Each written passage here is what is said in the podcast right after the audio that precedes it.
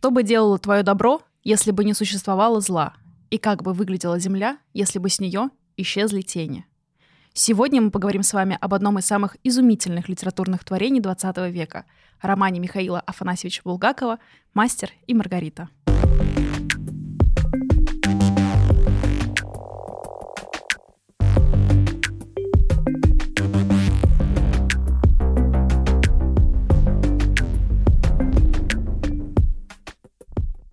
Всем привет! Всем привет! С вами подкаст «Книги и люди» от книжного клуба «Лама». Меня зовут Оксана. Меня зовут Алена.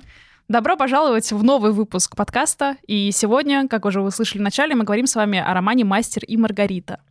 25 января на экраны вышла новая экранизация романа. «Мастер Маргарита» с Аугустом Дилем в роли Воланда, Евгением Цыгановым в роли мастера и Юлией Снегирь в роли Маргариты. Ура! Мы записываем этот выпуск немножко раньше, чем посмотрим этот фильм в кино. Тем не менее, надеемся, что этот разговор будет интересным для вас и, возможно, познавательным в какой-то степени. Возможно, откроется по-новому для вас этот, эта книга и фильм. Не знаем, как он там получится, но надеемся, что хороший, потому что трейлер выглядит замечательно. Да, супер будет. И наш разговоры и фильм.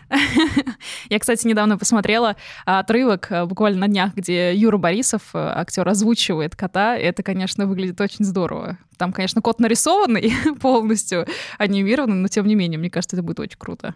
Посмотрим. Да. Так, ну, э, во-первых, мне кажется, стоит сказать о том, что готовиться к выпуску было немножко волнительно мне сегодня, потому что в любом случае э, классическая литература, она всегда сложнее, мне кажется, для разбора, чем особенно наша классическая литература, а не зарубежная. Да, там, мне кажется, столько подтекстов, в которых можно запутаться.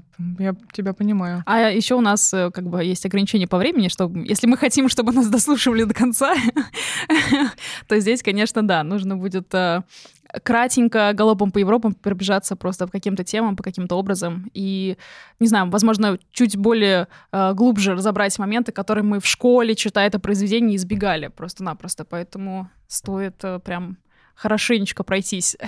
Мне кажется, в школе мы любые произведения избегали. Я помню, как я в школе читала произведения, и вот эти куски с Понтием Пилатом просто периодически так э, по диагонали прочитывала, потому что, мне кажется, для школьного возраста это не самая интересная часть, где какие-то... Я во взрослом возрасте до сих пор, честно говоря, не прониклась этим, этим блоком.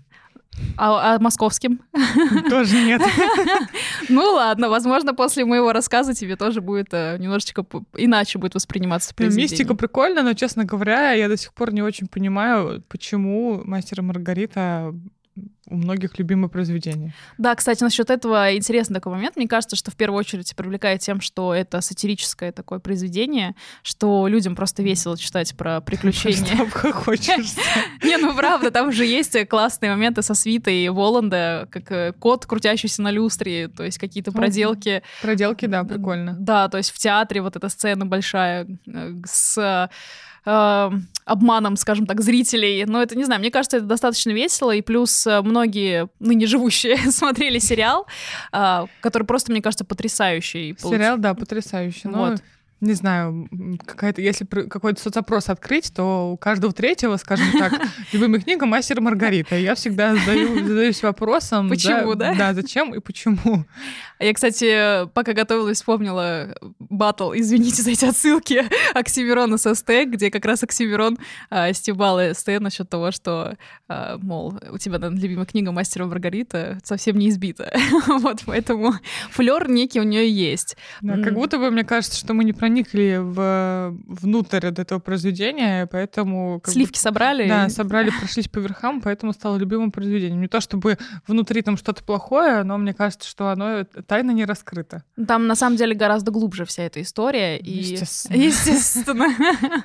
Вот. Ну, что, погнали? Погнали.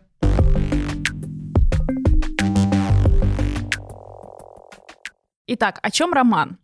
А, в Москву конца 20-х, считается, что это 29-й год, 1929 если что, а, прибывает э, а, таинственный иностранец, который окружен своей этой опереточной свитой. Он таинственный, никто не знает, кто он, но именно он начинает вовлекать в оказавшихся на его пути людей в разные мистические, невообразимые происшествия. Но его истинная миссия — найти опального автора романа евангельской истории и влюбленную в него женщину. А, и здесь, по сути, Булгаков начинает с традиционного для своего времени такого а, фильетонного сюжета о том, как эм, в такой устоявшийся, привычный для всех советский быт врывается чужак и начинает э, творить какую-то свою историю, погружая в них э, эм, всех вокруг. Собственно, здесь, э, наверное, Такой очень ярко, такие яркие темы, это, собственно, тема о силе творчества, свойствах любви и переплетении добра и зла, потому что в этом произведении не до конца понятно, кто же все-таки злой, а кто все-таки хороший. Ну, как-то. Ну, хорошо, а кто, по твоему мнению, злой здесь? Воланд. Нет. А имя-то какое? Вон, красивая. да, с именем тоже отдельная история. Естественно. да, будем немножечко погружаться. Я сначала, прежде чем перейдем к какому-то более глубокому анализу самого произведения, хочется рассказать про историю создания. Сам замысел романа «Мастер Маргарита» восходит как раз к 28-29 годам, и, собственно, что перекликается и с э, сюжетом самим, когда происходит само действие. А, именно тогда Булгаков начинает писать роман о дьяволе. Это подтверждает перечень вариантов э, названий в черновиках. Там были а, такие названия, как «Черный маг», «Консультант с копытом», «Великий канцлер», «Черный богослов», «Евангелие Воланда» и другие. И сам Булгаков а, в письме а, писал о том, что сжег черновик своего романа о дьяволе. А, по сути, изначально это была самая какая-то ключевая тема, что вот это Евангелие от Воланда, сейчас это называют, условно, Евангелие от мастера, но тем не менее, именно э, сам Воланд становится центральным персонажем этого произведения, хотя для нас э, удивительно, потому что мы помним, что в названии «Мастера Маргарита», а не Воланд, никаким образом не появляется. А, так вот, от самого раннего периода, собственно, сохранились э, какие-то черновики, э, при том, что Булгаков, как я уже сказала, он сжег свое произведение, но, тем не менее, какие-то кусочки не особо целостные, мы не можем собрать какую-то полную картинку э, по ним, но там как раз видно о том, что в начале а, Булгаков хотел назвать своего дьявола Вильяром Вильяровичем Воландом. Хорошо, что не назвал. Да, а, собственно... Представляешь, в школе бы как запоминали. Вильяр. Характеристика Вильяра. Вильяр Вильярович, на секундочку. Вот, а, а Аннушку, которая разлила масло, ее хотел назвать Пелагеюшкой. Но... Мне тоже не нравится. Ну да, как-то уже, Я потому сижу, что... Главное, как меня спросили. Мы просто уже привыкли к этому всему, а если бы был Вильяр Вильярович Пелагеюшка, ну, ну вот так, скорее ну, всего. представляешь, Пелагеюшка уже разлила масло. Ну, нормально в целом. Аннушка как-то, и еще же как-то как будто бы и масло такое есть. Есть? Да, Аннушка. Серьезно? Блин, я не знала. Но в целом, в, основном, в основных чертах, э, вот этот э, открывающий разговор э, Берлиоза, Ивана Бездомного и Сатаны на лавочке, он, собственно, выстраивается так же, как и он будет выглядеть уже по итогу. А, в общем, работа шла с длительными перерывами. В 1931 году появляется Маргарита. Тогда еще появляется безымянный герой, который только спустя три года станет мастером. И еще три года спустя только уже появится название мастера Маргарита. То есть мы уже видим, что с 28 года началась работа, уже 37 получается. И до конца жизни э, Булгакова роман все равно не будет э, окончательно написан, что самое интересное. А там есть черновые названия у него? А, да, я, которые я вначале говорила, uh-huh. вот, которые все связаны были с Воландом. Uh-huh. И только впоследствии, когда он, видимо, дописывал, переписывал, вносил каких-то новых персонажей и так далее, уже он начинает менять uh-huh. на мастера Маргариту. И интересно, что Булгаков в письме своему другу и биографу Попову э, говорит о том, что роман постоянно живет в нем. То есть независимо от того, что он чем он занимается, даже если он не сидит за рабочим столом, он писал о том, что ох, много у меня работы, но в голове бродит моя Маргарита, и кот, и полеты. И, честно, мне очень хотелось бы заглянуть просто в голову Булгакова, потому что... Там как эти как тарелки. Не, наоборот, там, мне кажется, такой полет фантазии, это что-то какое-то невероятное мистическое и волшебное, и все это связано. Мне кажется, там просто невероятное шоу какое-то должно было быть. А, но в целом, в июле 36 года четвертая редакция рукописи романа, которая тогда еще а, не была окончательно названа мастером Маргаритой, завершается словом конец, но это все равно не означает, что работа прекращена. А, Булгаков э, как архитектор Саграды Ля Фамилия в Барселоне, который бесконечно... Бесконечно правит. Да, бесконечно правит. И тоже сейчас этот собор строится, строится, все никак не достроится. Блин, тоже миллиард лет уже просто прошло. Мне кажется, это какой-то как будто бы пиар-ход вокруг этого всего разворачивается, что об этом люди говорят, что это инфоповод. Ну, не думаю, что во времена Булгакова такое было, но как будто бы за это можно зацепиться. Тут знаешь еще в чем дело? Как раз э, перехожу к этой истории с э, публикацией романа. Там э, самая основная, мне кажется, суть была в том, что Булгаков в то время уже был э, тем самым опальным э, писателем, потому что его э, работы не публиковали, его пьесы снимали со сцены э, с те театральной, э, и из-за этого... Э, Снимали почему? Ну, потому что неправильную позицию подавал, неправильные мысли. Ну, что-то это... напоминает. Как всегда, это закольцованная история. Недавно тоже новартисты вырезали из голубого огонька. Неприятно. Вот. И, э, собственно, последняя запись о правке романа умирающим Булгаковым была в дневнике его жены Елены Сергеевны Булгаковой, которой я мысленно ставлю памятник, потому что именно она спустя 26 лет после смерти Булгакова и э, опубликовала произведение. Дай бог здоровья. Поздновато уже. Получилась черная шутка. Вот, и, кстати говоря, именно она э, считается, что именно она прототип э, Маргариты. Булгаков, мол, сам мастер, а она Маргарита. Ой, как, как хорошо. Да. Вот. Получается, что после смерти Булгакова, несмотря на то, что э, сама Елена Сергеевна действительно прилагала усилия к тому, что, чтобы что-то поправить, она писала в своих дневниках о том, что я обязательно это сделаю, надо, если нужно, я перепишу, если нужно, буду писать наверх э, кому-то, да, чтобы роман все-таки увидел свет, потому что э, даже, опять же, вспомним Попова, друга Булгаковых, э, он говорил о том, что это действительно гениальный роман, э, ну, как бы гениальный мастер остается гениальным мастером, но должно пройти лет 50-100 для того, чтобы этот роман действительно оценили по достоинству в целом, чтобы он мог выйти. Но, слава богу, его как бы слова не оправдались, и спустя 26 лет после смерти автора было опубликовано. Все равно 26 лет — это огромная цифра. Да, это очень-очень много. Ну, это в литературе частая история, что посмертно уже понимают, что ага, оказывается. И там еще очень грустно. Грустно есть такой кусочек, э, что когда уже Булгаков был болен, уже при смерти, э, он потерял, э, ну, как бы способность говорить, и он практически подавал только знаки, ну, как головой, жестикуляцией, mm-hmm. вот. И Булгакова вспоминала о том, что однажды, когда он было особенно неспокойно, она на удачу спросила мастера Маргарита, и он тогда страшно обрадовался, сделал знак головой, что да, это, и выдавил из себя два слова, чтобы знали. Чтобы знали. Именно тогда она поклялась мужу издать роман. В ее дневнике с 6 на 7 марта 40 года записано. Я сказала ему наугад, я даю тебе честное слово, что перепишу его роман, что я подам его, и тебя будут печатать. И она переписала, получается? Да, она как бы после смерти Булгакова она была единственным, как то с, точ- с юридической точки зрения, человеком, единственным человеком, который имел право вообще править этот роман.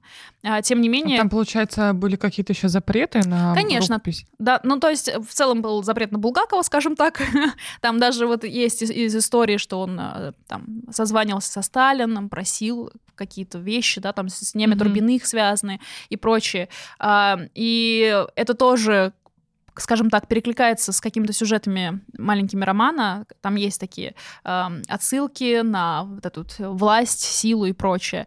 Вот. И как бы Булгаков понимал, что его произведение, скорее всего, при жизни не опубликуют. Вот. И поэтому, кстати говоря, из-за того, что он не мог уже э, самостоятельно править эту работу, он как бы доверил ее полностью своей, собственно, третьей жене. Mm-hmm. На самом деле история вопиющая, если вдуматься, вообще в целом со всеми этими отменами.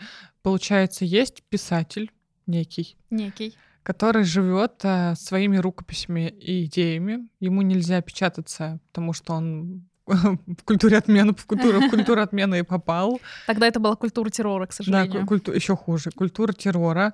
И он понимает, что при, вот у него есть там определенный отрезок жизни, и в это время он не будет принят да, и так, как, каково время... жить с этой мыслью. Ну, то есть ты осознаешь всю тщетность своего творчества, больше по-моему, писатели ничем не жили, то есть нет такого, что они там утром пишут, потом они идут там Нет, работать у в многих, ну да, да, у многих, конечно, была как бы профессия, но в целом, да, конечно, если э, в этом, мне кажется, тоже какая-то есть э, своя гениальность, когда ты понимаешь, что тебе закрыты пути, но ты все равно пишешь. Это какая преданность должна быть своему делу? Мне кажется, тут можно взять тебе как пример, потому что сейчас у нас век совершенно другой, и там что-то не получилось, А, и пока. Да-да-да. Почему не получилось с первого раза, я не понимаю. Да-да-да.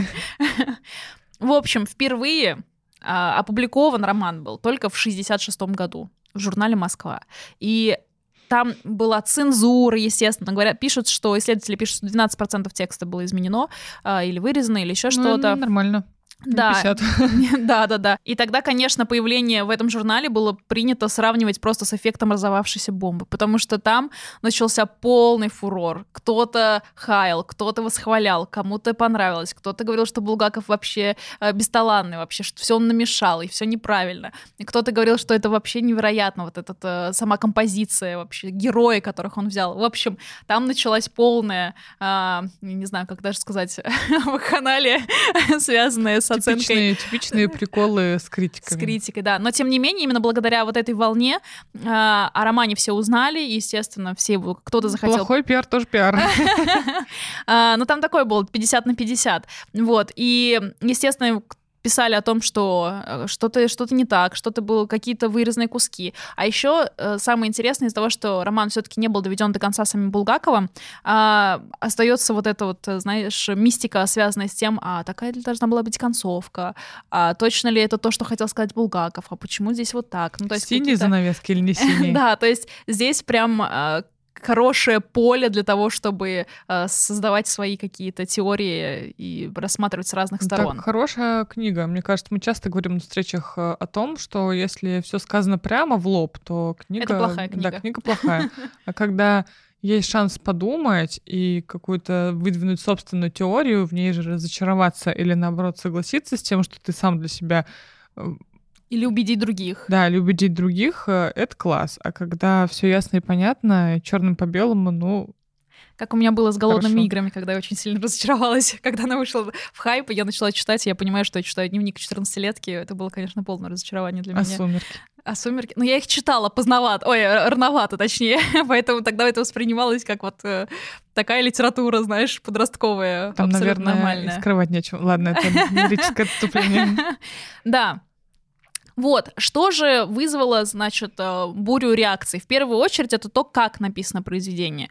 Мы знаем, что у нас эм, здесь такой, как и в школе уже говорили, это роман в романе, текст в тексте, как, как хотите это называйте. Но, тем не менее...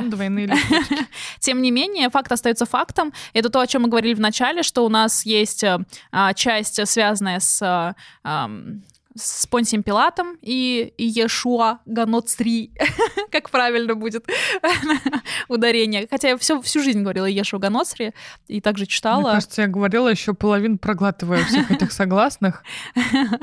С ним тоже интересная история. Мы сегодня с вами немножко погрузимся в Евангелие. Да, потому что вы в школе все пролистывали, а я хочу, чтобы вы почитали в следующий раз.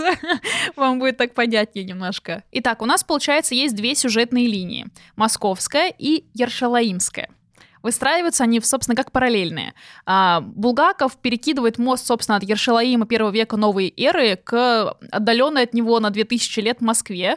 И мне кажется, что здесь Булгаков, ну не мне кажется, а литературоведы считают, что здесь как бы Булгаков хочет подчеркнуть, что по сути, а, хоть зло и измельчало, но сильно умножилось. Если мы в романе про Понтия Пилата видим, да, что основное зло один-два, может быть, человека, которые, да, там, из-за которых происходят основное, основные события у нас Иешуа, да, э, казнят, скажем так, то в московской истории мы видим, что злыми становятся вообще все. Ну, не все, конечно, но такой легион большой. А, Здесь и какие-то бюрократические разборки, и вот эти запреты, кри- критики, которые мастера, да, из-за которых он, собственно, попадает в больницу для душевнобольных, а, собственно, из-за чего он сходит с ума, из-за чего он а, сжигает роман. Здесь, опять же, у нас есть вот эти сцены со свитой Воланда, когда происходят какие-то события, и мы видим, что на самом деле зло вообще не свита и не Воланд. Это вся вот эта московская шайка, и даже эти литераторы, которые заседают в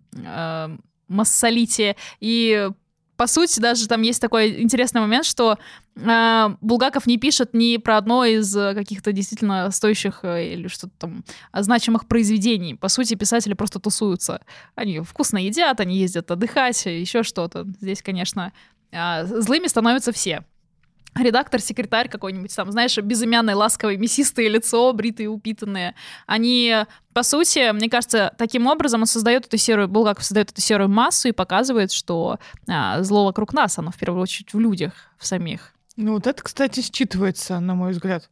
Да, да, так и должно быть. Мне кажется, что это очень важно. И по сути, несмотря на то, что мы не видим, да, там в лице Воланда и его свиты э, такое прям уникальное зло, э, то мы все равно видим, что то, что они делают, они наказывают людей, но по сути э, наказывают людей, которые не так, чтобы виновны. То есть у них нету вот этой вины, который, возможно, хочет подчеркнуть там Волан, да, наказывая их и так далее. То есть здесь серая масса, которая в целом в какой-то степени вся виновата. Вот такая мысль есть. Но Интересно. кроме Эршалаима и Москвы в романе Булгакова есть третий мир, а, это в самом конце, когда у нас а, мастер и Маргарита должны как бы, они завершают свою земную жизнь и отправляются куда-то. Вот это для меня просто был какой-то вынос мозга всегда, когда я читала. Я помню этот полет, я всегда думаю, типа, чего? Куда они полетели? Вот я читала три раза в школе, там, в подростковом возрасте, года, наверное, два назад, и каждый раз вот здесь у меня до этого я хоть что-то понимаю, но когда начинаются вот эти полеты, я думаю, все, это просто выше моих сил, я тут просто в ауте, я ничего не поняла. Но здесь, на самом деле, здесь это, есть это пространство, где, ну, которое ты не можешь назвать каким-то конкретным местом. Это просто место, где заканчивается земная жизнь главных героев. Там действуют законы высшей справедливости, каждому воздается по его делам и чувствам, и торжествует слово, которое было в начале и будет всегда. Ну, это вроде бы понятно, что, ну, что это еще может быть? Не в подвал же они какой-то полетели. Но это как будто бы, на мой взгляд, настолько это происходит незаметно, что ты не успеваешь за сюжетом, и вот они уже куда-то летят, ты думаешь, типа, чего? Ну, там они, собственно, встречаются со, со всеми, как бы все, все главные персонажи пересекаются и находят какой-то... И там же, помнишь, это же самое важное, мне кажется, в тексте, что э, мастер, э, Маргарита просит для мастера покоя, в первую очередь, не свет, не рай, скажем так, а просто покоя. Это я помню. Вот, и как раз вот э, в место, где есть этот покой, они отправляются, Ну, это тоже понятно, что место, где есть покой, это прости господи. В том-то и дело, что нет. Нет? Нет. Все, Алена просто показала на, наверх. Типа, рай? Но нет. Это как раз в этом и а, такая суть имеется, да, что это не свет, это покой. То есть это вот немножечко другая плоскость, как будто бы нам дается. У меня пара из ушей. Это мы еще до Евангелия не дошли. И тут еще есть такой, я отмечу интересный момент, прежде чем мы перейдем еще как бы в контекст уже сам произведения, а, что здесь, э, как я и говорила, текст не дописан. И из-за этого Булгаков как бы не довел до конца правки. И у нас есть детали, знаешь, как если бы мы смотрели, не знаю, там «Игру престолов» и увидели стаканчик в кадре, если ты помнишь вот этот момент, что там старбаковский стаканчик был. Да, ну понятно, какой-то ляп. Да, и здесь такие имеются. Например, во второй главе встречаются два указания на время происходящих событий, полдень и 10 часов утра. А, например, есть момент, что левый и правый глаза Воланда в начале романа и в сцене перед балом описаны противоположным образом. В первом случае случае правый глаз черный, а левый зеленый, а перед балом правый золотой искрой, а левый пустой и черный. Я видела где-то даже статью символика класса Воланда. Нет, там нет такого, что не меняется, потому что надо было так Булгакову, просто вот он не довел до конца какие-то такие вообще тонкости. никогда не обратишь внимания, если не знать, потому что с Воландом и так вопросов много. Да, там еще есть такие забавные вещи, условно, что, например, а, мастер в 13 главе, он э, побрит, а в 24 главе он уже обросший бородой, при том, что время действия в этих главах разделено всего одним днем. То есть мы, мастерство отращивания волос. Да. В общем, и такие э, вещи, они как бы встречаются. Так вот, получается, что у нас э, есть условно три сюжетные линии. У нас есть вот эти миры, э, у нас есть роман в романе. И э, действительно, кстати говоря, выделяют еще отдельные линии. Вот есть московская, есть с Понтием Пилатом, и есть еще третья линия. Это любовь, история любви мастера и Маргариты. Потому что если... Так, а потусторонний мир это еще одно? Но они же внутри, А, они внутри. московского. Ну хорошо, давай мы так сделаем, а, что у нас три сюжетные линии. Это похождение Воланда со свитой в Москве, а, история любви мастера Маргариты и, собственно, повествова- повествование о последних днях э, Иешуа Ганоцри. А, Очень сложно, конечно, произносить правильно. Ну, в целом все сложно. Вот, и три сюжетные линии, они отражаются друг в друге. Судьба и черты мастера, они схожи с историей Иешуа. А, По сути, здесь же еще и можно третьим добавить, что Булгаков пишет о своей истории, то есть в лице мастера он описывает себя. А Волан здесь как вершитель судеб связан а, нитями с Пилатом, а исследователь так- также находит какие-то и другие комические отражения, так, например, там это на самом деле очень забавная такая отсылка, что Борис Гаспаров, литературовед, он видит в эпизоде из эпилога, где пьяный гражданин тащит в милицию кота, например, пародийное шествие на Голгофу. Ну да, как бы здесь как бы литературоведы. Я обожаю вот эти фишки, которые литературоведы выцеп- Считывают, да, могут выцепить из просто обычного эпизода. Мы тоже, конечно, любим загл- заглянуть вглубь каких-то... Но это очень прикольно. Вообще, мой любимый персонаж здесь, точнее, меня два любимых перс- персонажа. Это Коровьев, естественно, и Бегемот. Это вообще самые... Бегемот топ. Это единственный, кто мне нравится. Не, я не соглашусь, мне, конечно, нравится большая часть, да и Воланд, это же образ просто потрясающий. А, так вот, по мнению Гаспарова, эти множественные взаимные отражения, они оказываются основным принципом романа. Одно и то же явление, предмет или характер существует сразу в трех, в нескольких измерениях, скажем так, а, только проявляются в разных ситуациях и обличиях. Вот. Так, такая вот история есть. Мы можем Такая. да, вот, тако- такое могу рассказать. А, В общем, они пронизывают друг друга до такой степени, что в целом уже роман как будто бы а, неотделим друг от друга. То есть мы, по сути, можем, конечно, как в школе, выкинуть части про Понтия Пилата, но тогда мы уже не сможем а, проникнуть, собственно, в суть, которую бы хотела сказать, э, ну, показать Булгаков. Так- А в школе нам Цельным. рассказывали вообще хоть что-то подробное? Я вообще не помню. Мне В кажется, 11 мы- классе проходит мастер Маргарита. Да, но я помню, что мы прошли, нам рассказали, есть этот, этот другой, все, сочинение. Ну да, здесь э, зависит от школы к школе, поэтому, конечно. Мне А, кажется, в школе просто не рассматриваются никакие подробности. Ты просто всегда смотришь, ну, что есть какие-то очевидные подтексты, и все, конец. Если по тексту очевидно, значит, скорее всего, нам что-нибудь сказали про них. Мы сами не всегда можем, мне кажется, в школьном возрасте эту всю историю Никогда. Да. Вот. А, такие еще важные вопросы касательно произведения. Это а, то, что я уже несколько раз упоминала, что у персонажей есть реальные прототипы. Но наиболее интересным, скажем так, что а, мастер это Булгаков сам, то есть он, ну, и опять же перекликается и Иешуа, а, что Елена Сергеевна Булгакова, третья жена его, а, это Маргарита, Мгм. а, собственно, а, есть вот этот интересный, значит, э, а, интересная оценка, скажем так, э, интересное какое-то исследование о том, что, мол, Воланд а, это Сталин, вот, прототип.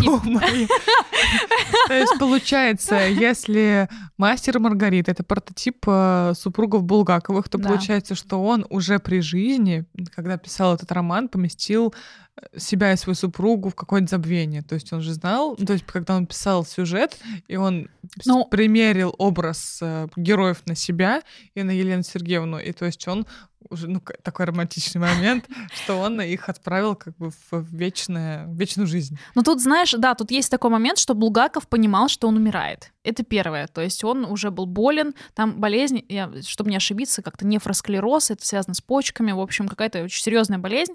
Вот. И он уже понимал, что он умирает. Елена Сергеевна стала опорой и поддержкой, и, собственно, она стала человеком, который и несет, и нес дальше да, его литературное творение. И, по сути, если мы вспоминаем сюжет произведения, мы видим, что а, Маргарита, она полностью за мастера, она хочет, чтобы его спасли, она хочет, чтобы роман был напечатан, она Да, полностью... это, это факт. Да, а так же, как и с Булгакова, мастера его же тоже э, клеймят, скажем так. На него пишут всякие разгромные статьи. Естественно, это влияет очень сильно на мастера. С Булгаковым было то же самое. Как я сказала, что про него так писались. Его снимали с, да, как я говорила, с театральных сцен, его произведений и так далее. То есть и Булгаков, он с 27 года не напечатал вообще ничего из-за этого. И это, конечно, полная, ну, беда, для писателя, для гения своего дела. Естественно, мы вот эти перекли... ну, перекли... переклички видим просто-напросто в самом произведении, как это все соотносится. И поэтому, и поэтому считают некоторые исследователи, что, собственно, в лице Воланда был образ Сталина. Какие, вот, значит... Об этом я бы никогда не подумала. Да, тут какие есть моменты, что э, он в целом, знаешь, не так, что он просто срисовывает с, со Сталина образ. Так, я рассказываю мысли, значит, э, литературоведов, а не свои, чтобы тоже понимали. На минуточку, а то скажут потом. А, Булгаков проецирует на фигуру Воланда размышления о Сталине и его роли в собственной судьбе. А, в 18 марта 30 года был телефонный разговор а, и временное возвращение Дней Турбиных в репертуар МХАТа по прямому указанию вождя. То есть Булгаков с ним созванивался. И тогда это произвело, конечно, просто нереальное впечатление на Булгакова. Он неоднократно писал письма Сталину, надеется, а, надеясь снова поговорить с ним, и на самом деле видит в нем тайного покровителя а, в какой-то степени. Он... Это могли быть мы, но ты меня игноришь. Булгаков, он э, размышляет о каких-то последствиях разговора с вождем. Как бы в разговоре он отказался от намерения уехать за границу, из-за этого как бы видят какую-то связь со Сталином в целом, что у них есть, с чем-то они связаны, да, то есть что вот писатель и э, вождь, скажем так, что как-то неразрывная судьба гения и властителя судеб, вот что-то такое очень тоже мистическое, скажем так. А он, а, он же, Сталин запрещал его, у него не было никаких на него Там, видишь, на, и так, и так, и дальше, и дальше вот как раз интересное, что он, Булгаков тогда хотел написать пьесу «Батум» о молодом Сталине, и это сыграло с ним злую шутку, фатальную роль в его судьбе, потому что а, пьеса оказывается запрещена к постановке лично Сталином, и Булгаков как раз тогда ну, начинает переживать сильнейшее потряс потрясение, и сразу после этого писатель развивается, собственно, болезнь, которая приводит его к смерти. И здесь... Все, на... все от нервов. Да, и здесь, на самом деле, ну, по сути, легко достаточно увидеть в истории мастера, который фактически заключает сделку с дьяволом угу. в обмен на спасение романа и вечный покой. Собственно, отражение надежд и страхов писателя в отношении эм, с верховной властью. Вот. И здесь как раз есть вот эти крайности. С одной стороны, он вроде бы делает хорошее дело, по мнению, да, там, писателя, а с другой стороны, есть э, и такие вот беды, которые тоже происходят с ними. У Булгакова мысль в романе, она колеблется, то ли это хорошо, то ли это плохо, то ли это добро, то ли это зло. То есть это вопрос власти, он остается открытым. И с Понтием Пилатом мы же говорили о том, что у нас и Воланд, и Понтий Пилат, они связаны как раз как властители, как э, главные лица, скажем так. Э, тем не менее, у нас вот эта вся история, она бесконечные весы, и ты не понимаешь, что добро, а что зло, что хорошее, а что плохое.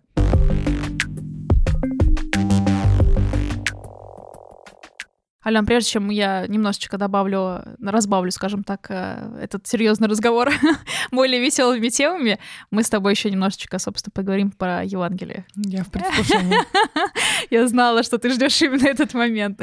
Когда, если не сейчас?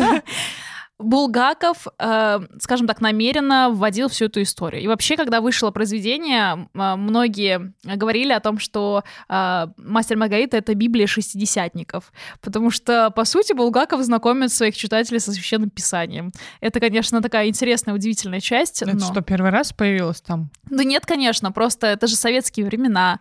Э, мы помним, как в советское время относились к религии, а тут Булгаков, который просто прочитал десятки э, там писаний о жизни Иисуса и каких-то таких моментов, да, там изучил Ветхий Завет, Новый Завет, э, он такой, вкраплю-ка я в советский, значит, э, текст э, полностью историю про э, Иисуса, скажем так. Бунтарь. И все такие, ого, а так можно было? Но на самом деле так сказала. А осудят? А судьи кто? Но на самом деле там э, очень важно говорить о том, что э, там очень мало исторических, я не знаю, можно ли так говорить, данных, потому что, как я сказала, Булгаков изучал э, очень много материалов, классические какие-то, извините, биографии Иисуса Христа э, по Ренану. Биография Иисуса Христа. Да, есть такие. Классические биографии Иисуса Христа. Жизнь Иисуса Ренана, жизнь Иисуса Христа Фарара, миф о Христе Древса, жизнь Иисуса Штрауса и так далее. Это все книги, которые мы будем обсуждать в следующий раз. Начинайте читать. В общем, а, несмотря на то, что Булгаков использует в первую очередь евангельский пласт, он, ну, полностью, по сути, уходит от э, там, изображения событий, привычных для человека, который это изучает. Ну, ты когда читаешь, непонятно. То есть, естественно, когда мы читаем русскую литературу, мы всегда держим мысль в голове, что где-то появляется Библия вместе со всеми... Где-то есть Бог, точно. Да, где-то есть Бог. Мы когда-то его точно ищем, всегда, точнее, всегда мы его ищем. Но да. тут я предполагала, конечно, естественно, но я не задумывалась о том, что это все было так, да. как есть на самом деле. И тут э, своего рода Булгаков создает апокриф. Это произведение, собственно, библейскую тему, которое признается недостоверным и отвергается церковью. Э, здесь э, много есть моментов, где мы видим отличия от э, там, изображения Иисуса, в отличие, да, там, с, сопоставляя с изображением Иешуа. Э, вот. И тем не менее, э, Булгаков все равно изучив всю эту историю, создает какие-то вкрапления. Он даже, когда готовится к написанию романа, у него есть была тетрадка, которая называлась «Материалы к роману», он приводит цитаты из разных эпох и народов, описывает Голгофу, а, значит, рисует, а, реконструирует ее ход, и, а, но на самом деле не сосредотачивается на том, чтобы создать максимально достоверный образ.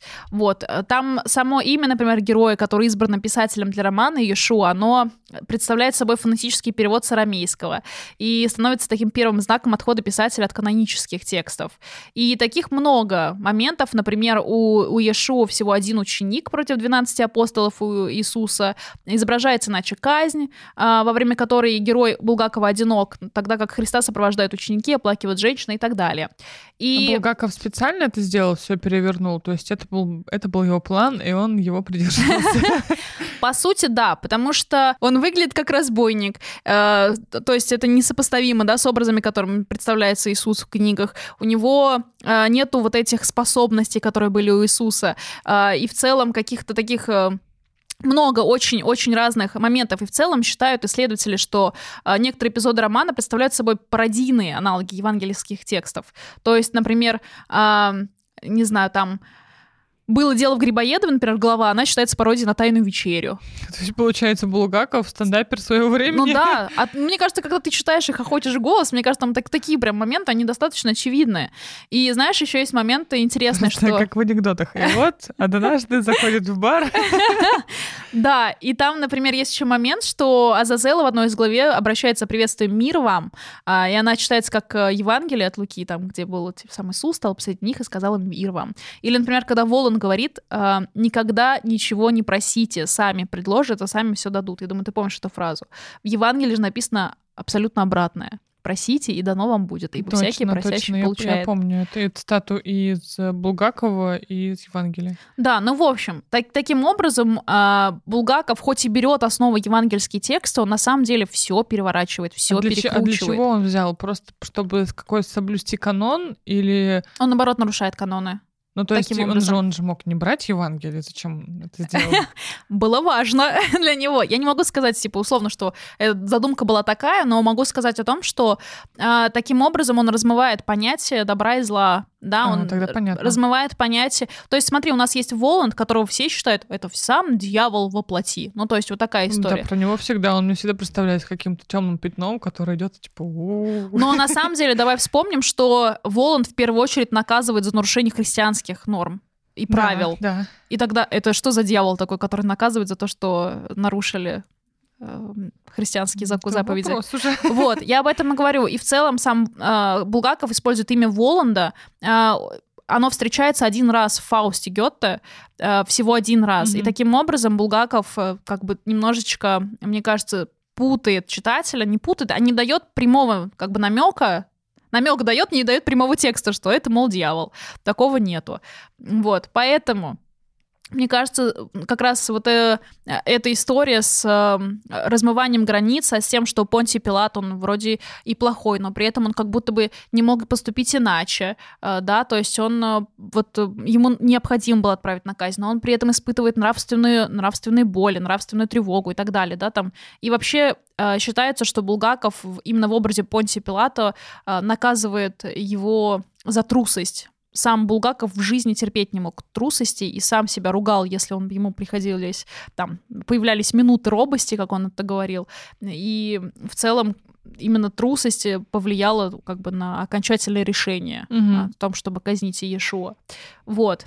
И здесь же опять то, что мы говорили по поводу э, Воланда, э, по поводу э, Понтия и по поводу Сталина. это вопрос власти. Собралась, компашка. Да, это вопрос власти. Мне кажется, очень важно подчеркнуть вот этот момент, что добро и зло в романе не существуют на равных правах, как бы дополняя э, и уравновешивая друг друга. И я на самом деле не зря начала там подкаст с цитатой по поводу э, добра и зла, потому что даже сам Волан говорит Левию Матвею, не будешь ли так, так добр подумать над вопросом, что бы делало твое добро, если бы не существовало зла, и как бы выглядела земля, если бы с нее исчезли тени. И в этом, а, ну, и этому вопросу в романе, собственно, нечего противопоставить, потому что здесь не до конца понятно, где добро, где зло, и все это смешивается как раз в эти серые Вопрос тени. Вопрос э, философский, даже если мы все это на жизнь перенесем, как мы любим делать, я люблю делать, ты не оценишь какую-то хорошую ситуацию, если до этого ты не дотронулся до дна. То есть э, ты не, не познаешь что-то хорошее, если до этого не было плохого. То есть всегда, мне кажется, через такой э, баланс мы а мне кажется, здесь, к дзену. Да, а здесь, мне кажется, еще важно, чтобы условно не оценивать, типа, то зло, которое тебе кажется злым, на самом деле может быть и не зло. Ну, Цитата. Ну, Джейсон Стэтхэм. Безумно можно быть первым. Да. Еще очень хочется, мне кажется, очень будет э, грустно, если мы не затронем свиту Воланда. И здесь, э, не знаю, мастер Маргарита все знают э, про их судьбу, про их жизнь, а тут хочется немножечко задержаться, как у самых главных для меня, как для читателя, просто героев. Ну, свита, мне кажется, это одно из самых колоритных. Конечно, мест. они самые яркие, они самые смешные. Бегемот вообще просто чудо, при том, что он достаточно агрессивен в отношению. В целом, придумать таких таких героев, которые, ну, Свита Воланда, если ты говоришь, что это словосочетание, то сразу есть ассоциация, и, возможно... Представляешь всех. Да, все идут в одну линию, и это, ну, это круто, вот это классный вообще ход. Вообще, просто супер. Мне кажется, вот еще, знаешь, у меня как-то прям вот э, в голове все время образ Абдулова, который играет коровье, какие-то такие вот вещи, они мне тоже со- сопоставляются, конечно, просто э, потрясающе. Итак, в этом плане был какой респект. Значит, сатана, по сути, в христианской демонологии, он рисуется как властитель злых духов и демонов, но нету такого момента, что у него должна быть свита. Вот нету такого. Да, он властитель, но он вроде как один передвигается. Сатана всегда в художественном мире и в книжном рисуется как один. То есть у нас нет такого, что за ним еще кто-то идет. Поэтому тут. Да, да, то есть, есть изображение есть всегда одиночное. Итак, окружение Воланда это пестрый набор персонажей, которые, а, по сути, частично отсылают к уже встречавшимся в мифологии демонам, но все-таки э, с точки зрения Булгакова а, они меняются. Самый неканоничный представитель этой свиты это, собственно, Король Фагот. А, есть много каких-то отсылок, ассоциаций, но по сути у нас нет четкого демонического образа, который бы отражал остался в, в Коровьеве. А, но, например, обратная история есть с Азазела. У нас э, Имя Азазела основано от имени падшего ангела Азазеля из ветхозаветной книги Еноха, принесшего людям оружие и украшения. Есть Абадонна, которая появляется на балу сатаны. А здесь это отсылка к одному из ангелов Апокалипсиса. Там же Абадон. бал сатаны, это же очень круто. Да, это очень вообще классно. И, кстати говоря, маленькое отступление, пока мы э, разбираемся, значит, в свите, что считается, что это впечатление после поездки Булгакова в, на бал в США он так себе это все запомнил, что отразил вот с такой, с такой реакцией. То, что Булгаков был на бале в США, это уже, это уже топ. Да. Итак, получается, у нас еще есть а, как раз наш самый любимый бегемот. А, значит, вообще бегемот а, упоминается в книге Иова, а, и как демон, который дает людям звериные наклонности. В частности, он выступает как демон чревоугодия, чем можно объяснить невероятное обжорство Булгакова бегемота в Торксине. И в целом в демонологии черный кот, он а, часто рисуется спутником или атрибутом дьявола, но в целом нету такого представления о том, что а, кот должен исполнять роль шута, разговаривать и вообще стрелять из револьвера. А, до Булгакова это, естественно, не встречается. И в целом, мне кажется, что самый большой а, пул цитат, который мы используем из Булгакова, это, собственно, цитат цитаты самого бегемота. Не шалю, ни, никого не трогаю, примус подчиняю. Или разве я позволил бы себе налить даме водки, это чистый спирт. Они все ушли в народ, и, да, собственно... Да, цитаты обожаю. Да. Ну вот, а, чем бы хотелось закончить? А, тем, что анализ романа Булгакова, он огромный, и мы там не успели сегодня поговорить о, как-то подробнее о «Мастере Маргарите», о нехорошей квартире, о бале сатаны, о том, что большая часть а, локаций, которые используются Булгаковым в произведении, это реальные места, и они в целом уже, мне кажется, если по посмотреть, они как в целом экскурсия уже... экскурсия Булгаковская Москва. Булгаковская Москва, да. Этого очень много всего, и в целом по э, есть огромные разборы, связанные как раз и с Евангелием, и с отсылками, и с вариантами, э, разночтениями со, всем со всей этой историей. Поэтому мне кажется, что именно булгаковский, э, булгаковскую мастера Маргариту можно изучать просто очень-очень долго, погружаться, находить какие-то свои отсылки, свое видение, но оно того точно стоит. Как тебе, Ален, рассказ сегодняшний? Честно говоря, я, наверное, не отнесу это произведение все равно в свое любимое, но перечитать захотелось. Надеюсь, что у наших читателей возникнет тоже такое желание. Тогда наша миссия выполнена. Ура! Надеюсь, что вам тоже понравилось. Обязательно подписывайтесь, ставьте лайки, дослушивайте выпуски до конца. Мы будем за это очень благодарны. И приходите на встречу нашего книжного клуба «Лама». Ссылки будут в описании. Всем спасибо. Спасибо и пока. Пока.